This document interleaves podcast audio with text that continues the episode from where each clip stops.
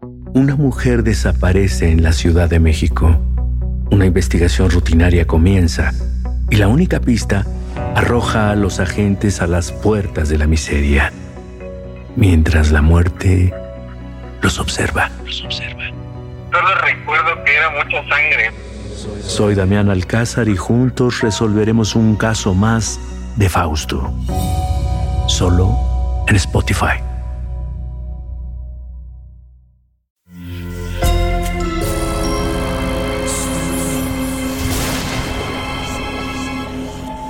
Portal Sonoro no se hace responsable de las visiones, pesadillas o encuentros cercanos del cuarto tipo que puedan suceder antes, durante o después de la experiencia. Para una experiencia sonora completa recomendamos audífonos para dejarte envolver por el mundo de Stephen. Escucha bajo tu propio riesgo. Stephen y Jane están frente al lago. Es un día esplendoroso de verano. Es temprano. Aún no llegan los turistas con sus lanchas ni sus grabadoras portátiles. La pareja avienta rocas y ve las ondas que cada una de ellas hace en el agua. Las ondas chocan unas con otras y se convierten en pequeñas mareas. La pareja está feliz. Es su aniversario y han preparado una canasta con sus refrigerios favoritos. Oye, ¿por qué nunca pescas? Me lo he preguntado a lo largo de todos estos años. Y me resulta curioso que no lo hagas siendo tú más americano que el Budweiser. Stephen mira a su esposa y sonríe. Saca un par de copas de la canasta y destapa el vino como si fuera experto y lo sirve. Eh, creo que nunca te lo he contado, ¿verdad? No, lo recordaría. Ya sabes que me acuerdo de todo. Mi falta de actividad pesquera viene de la infancia, en realidad. Si tuviera que definirlo como algo, sería como trauma. ¿Trauma? Ahora sí me entregaste. Venga, suelta la sopa. Stephen mira el lago, apacible y quieto reflejando las nubes y el sol tempranero. Supongo que a esta edad ya debería haber olvidado los miedos de la infancia, pero desgraciadamente no es así. ¿Te acuerdas de Ray, mi amigo? ¿El de la locomotora?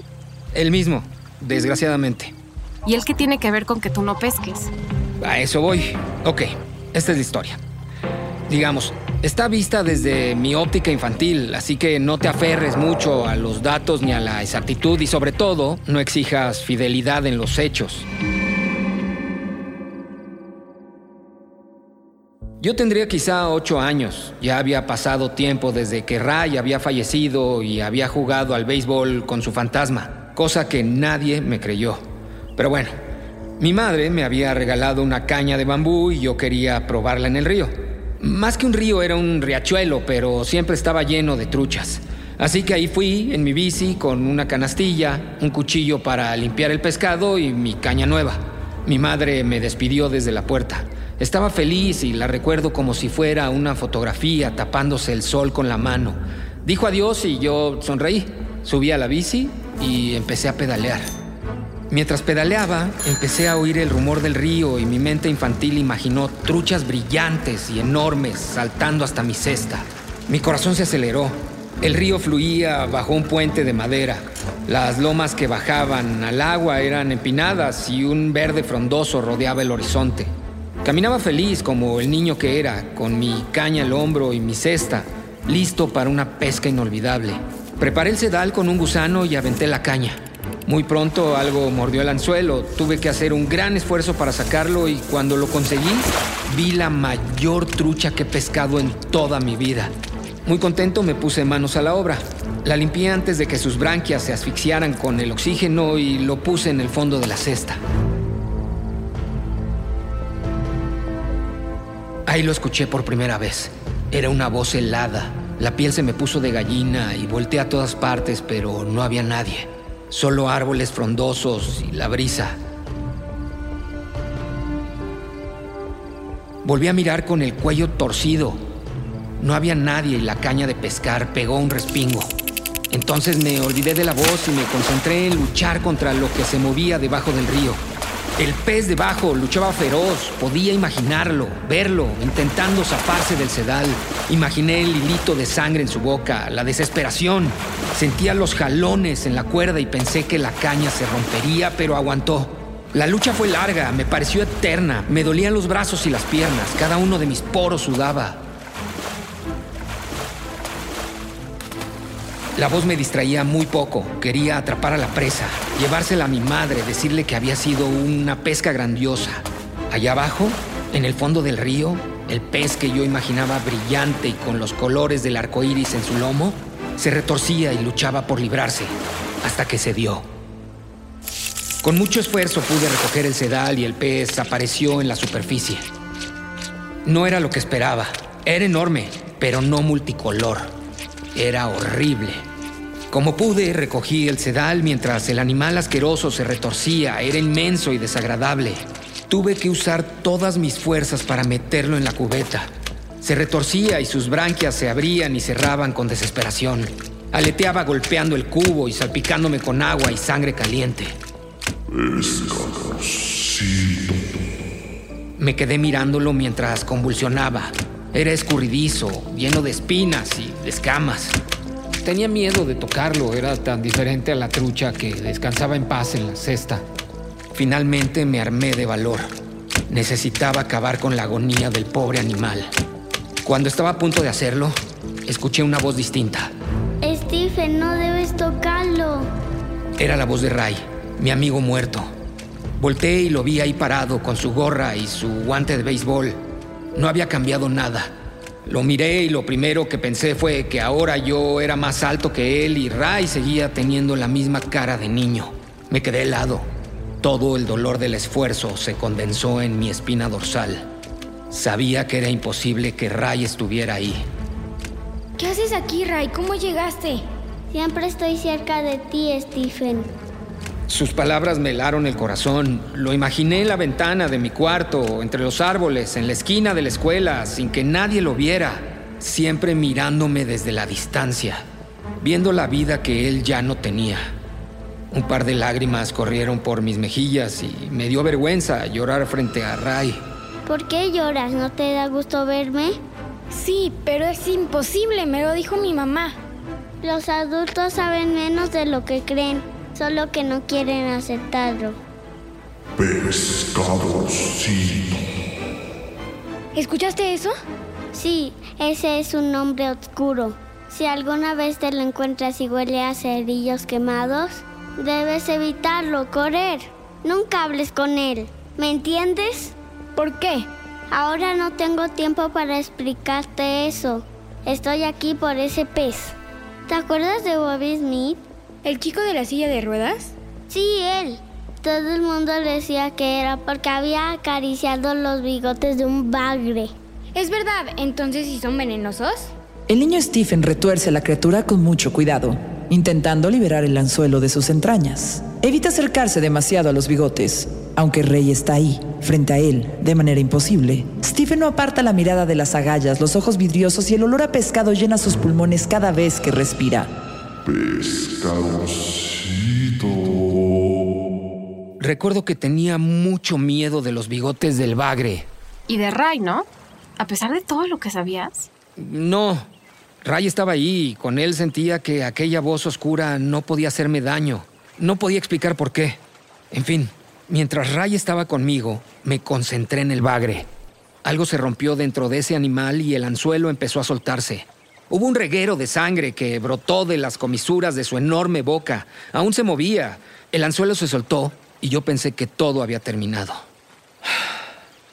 Suspiré aliviado, pero para mi mala fortuna no se había acabado. Al fin y al cabo yo era un pescador inexperto. El bagre se retorció dando un golpe de cola cuando se soltó el anzuelo. Mi mano resbaló y la enorme boca del pescado se cerró entre mis dedos. No recuerdo cuánto dolor sentí. ¿Mucho? ¿Poco? ¿Quizá nada? Lo que sí recuerdo era el grito de terror que lancé al mundo. Tenía la certeza de que el pargo iba a arrancarme dos dedos de la mano derecha para pagar el precio de esa pesca maldita. El pequeño Stephen grita y agita la mano, su cola golpea contra la cubeta y la cesta y los gritos se pierden entre las copas de los árboles y el margen del río. ¡Ray! Solo me miraba con curiosidad, mientras la sangre del bagre se mezclaba con la de mis dedos y falanges. Él la miraba como quien descubre el funcionamiento de un panal de abejas o una colonia de hormigas. Supongo que ya no sabía lo que era el dolor, o ya no lo recordaba porque en su cara se dibujó una pequeña sonrisa, apenas perceptible, llena de serenidad. Pescadorcito. El pequeño Stephen agita la mano con el rostro pálido, las lágrimas cayendo por sus mejillas y la boca desencajada. Ray lo mira, pero no se acerca a él. Desesperado, finalmente corrí al árbol más cercano y con toda mi fuerza azoté al animal que seguía pegado a mi mano. Sentía que me devoraba. Ahora sé que eso no era verdad. El pez cayó al pasto. Supongo que su lomo se quebró, pero no dejaba de retorcerse. Su aleta y su lomo golpeaban la hierba y varios hilos de sangre corrían alejándose del pez. Con todo el asco del mundo lo pisé. Ese fue el mayor horror de mi infancia. Ver a Rey ahí junto a mí no era nada comparado con la catarata de entrañas que brotó de la boca del bagre. Parecía que vomitaba para no morir asfixiado. En donde estaba mi pie surgió una masa viscosa de huevos ensangrentados, como en esas películas de aliens que llenan de huevecillos el mundo. En ese momento fue cuando me di cuenta que el pez era una de ellas, que estaba a pocos días de tener crías infernales. Pescadorcito. ¡Qué asco! Bueno, y pobre animal. ¿Y Rey? ¿Qué dijo? ¿Qué hicieron? Ray me miraba en silencio. El pez boqueaba cada vez más lento y con menos fuerza, hasta que se quedó tendido, desparramado en el pasto con sus crías nonatas. Pescadorcito. Ray me miró directo a los ojos y me tomó del hombro. Sentí un frío colándose en mis huesos y congelando mi alma. Era una sensación de paz helada, una paz siberiana. ¿Escuchas esa voz? Sí. Ese es el hombre del traje negro y se está acercando. Siempre tiene hambre y devora cualquier cosa a su paso. Seca la hierba y calcina los troncos de los árboles. Que entra en las casas y le arranca el alma a las madres que preparan la comida. Lo mejor será que huyas. Pero antes habrá que dejarle una trampa, algo para entretenerlo y que no te alcance en el camino. Supongo que este pescado será un buen entremés, pero no es suficiente. Recuerdo que miré mi mano ensangrentada, preocupado por la posible infección venenosa que en ese momento recorrería mis venas y muy pronto me dejarían en una silla de ruedas, como a Bobby. Pescadorcito. Esos bigotes no son venenosos. Ese es un mito más de los adultos para alejarnos de ciertas cosas. Ahora, lo que tienes que hacer es preparar los, los pescados. Ya no da tiempo de lanzar el sedal una vez más. Apúrate, el monstruo se acerca. Stephen y Ray abren los dos pescados en canal, dejando las vísceras a un lado. La sangre de los animales se mezcla y se convierte en un pequeño riachuelo que lentamente se dirige al río. Stephen reprime las ganas de vomitar cuando el olor le sube a la nariz y llena su garganta. Es hora de que corras. Sálvate, Stephen, no voltees atrás. Yo intentaré retenerlo todo el tiempo que pueda. Al final, él y yo nos conocimos hace años en las vías del tren. Así que será un reencuentro. Ve. Me largué, corrí sin detenerme. La voz me perseguía entre los árboles y las ramas, la escuchaba en cada paso, zumbaba en mis oídos, estaba dentro de mi cabeza. Una sola palabra que se acercaba y alejaba, haciendo zigzag en mi cerebro.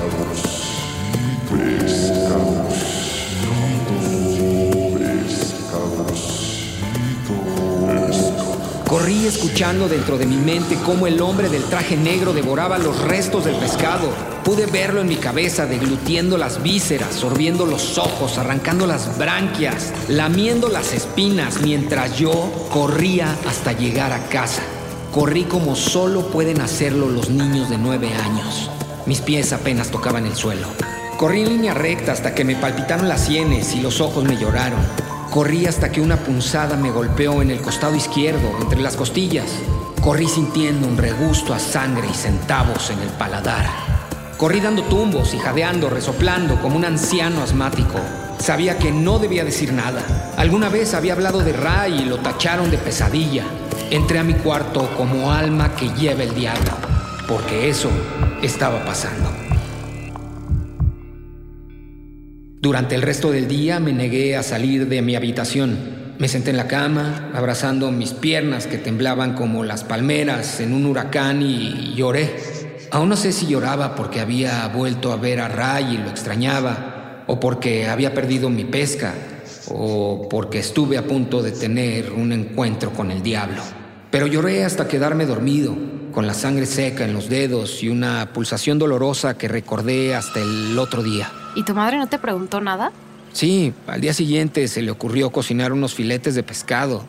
Vomité y volví a llorar. Mentí diciéndole que había tenido pesadillas de vísceras y animales muertos. No mencioné a Ray ni a la voz que gritaba pescadorcito. Simplemente dejé de comer pescado durante años. Stephen observa el lago que se ha llenado de barcas y lanchitas. Las cañas de pescar se elevan y caen los sedales sobre el agua. Algunos niños ríen y su esposa lo observa tiernamente. Quizás llegó el momento de volver a intentarlo. Podemos rentar una lanchita, unas cañas y pues ver qué pescamos. Lo más probable es que pues saquemos una llanta o una camisa vieja. Sí, tal vez. Stephen y su esposa escogen un par de cañas, carnada sintética, una cesta y suben a la lanchita. Cada uno toma un remo y se dirigen hacia el centro, remando sin prisa, sonríen. El sol brilla en sus rostros. Es un día esplendoroso para todos los que van a descansar y a pescar al lago. Venga, láncese sedal y abandona el miedo.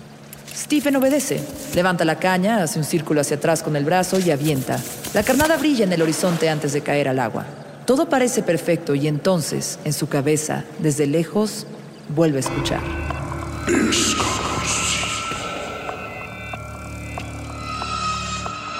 Este episodio está inspirado en Insomnia, novela publicada en 1994, y en El hombre de traje negro, relato corto de 1994 también, que en 1995 ganó el World Fantasy Award por el mejor relato corto de ficción. En 2002 fue publicado en la colección Todo es Eventual, 14 Relatos Oscuros, adaptado como cortometraje en 2004 por Nicolas Mariani.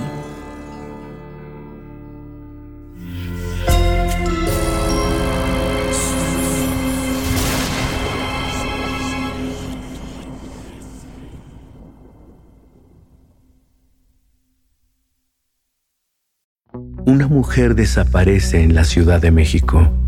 Una investigación rutinaria comienza y la única pista arroja a los agentes a las puertas de la miseria, mientras la muerte los observa. Solo recuerdo que era mucha sangre.